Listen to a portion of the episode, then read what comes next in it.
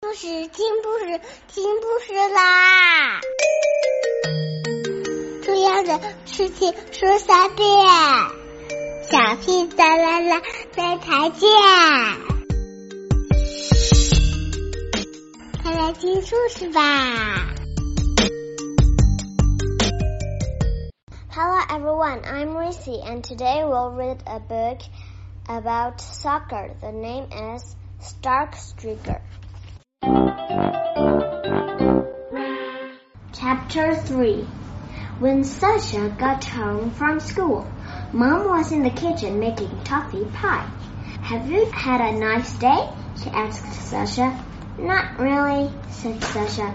Come on, Mom squeezed her shoulder. It can't have been that bad. Did you make any new friends? Sasha thought for a minute. She made a mess of everything. She wanted to tell Mom about Ben. She wanted Ben to be her friend, but instead she'd ruined everything with her stupid lies. Granddad was asleep in the corner of the room. He had his mouth open, and he didn't have his false teeth in. Why doesn't Granddad wear his false teeth? Sasha hissed at Mom. It really made her cross. Shh, Mom whispered back. I expect they're uncomfortable for him. It's horrid, said Sasha. It makes him look like he's not dressed properly. Some old people stop caring about how they look, said Mom. Nothing seems important to them anymore.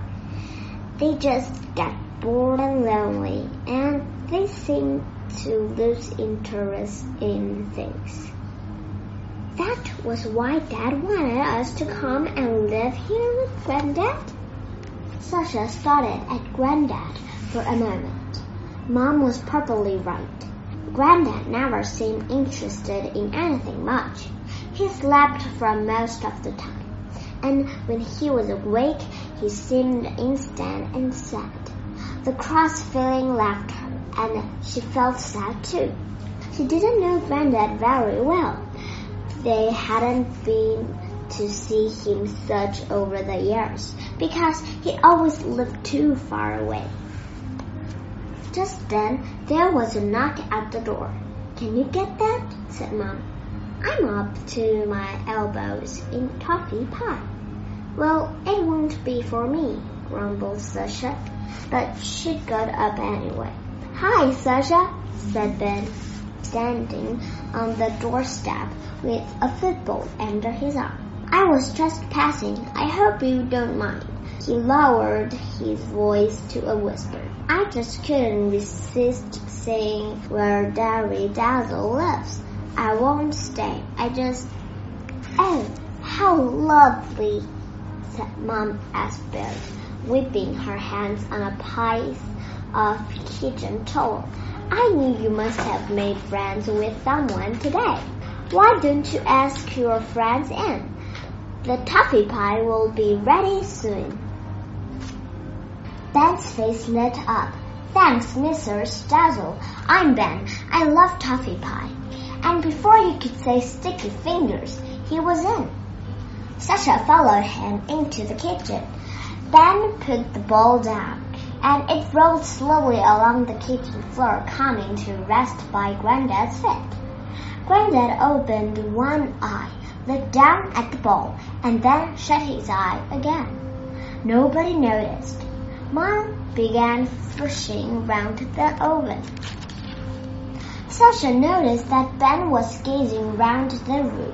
He was probably looking for football trophies, or bobble hats, or long stripy scarves.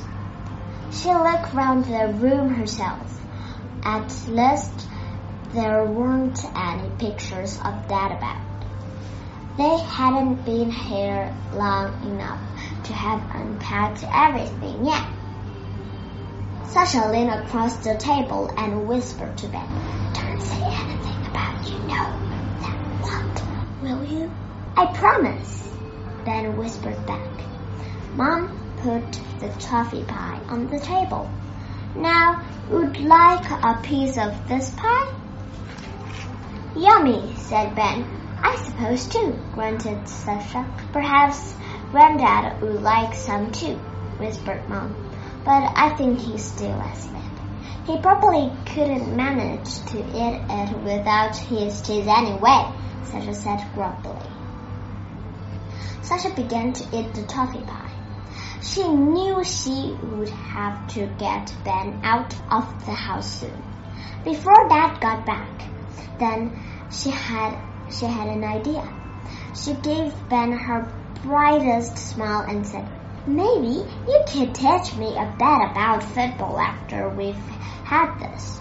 We could go down to the park and practice penalty shutouts or whatever it is footballers do.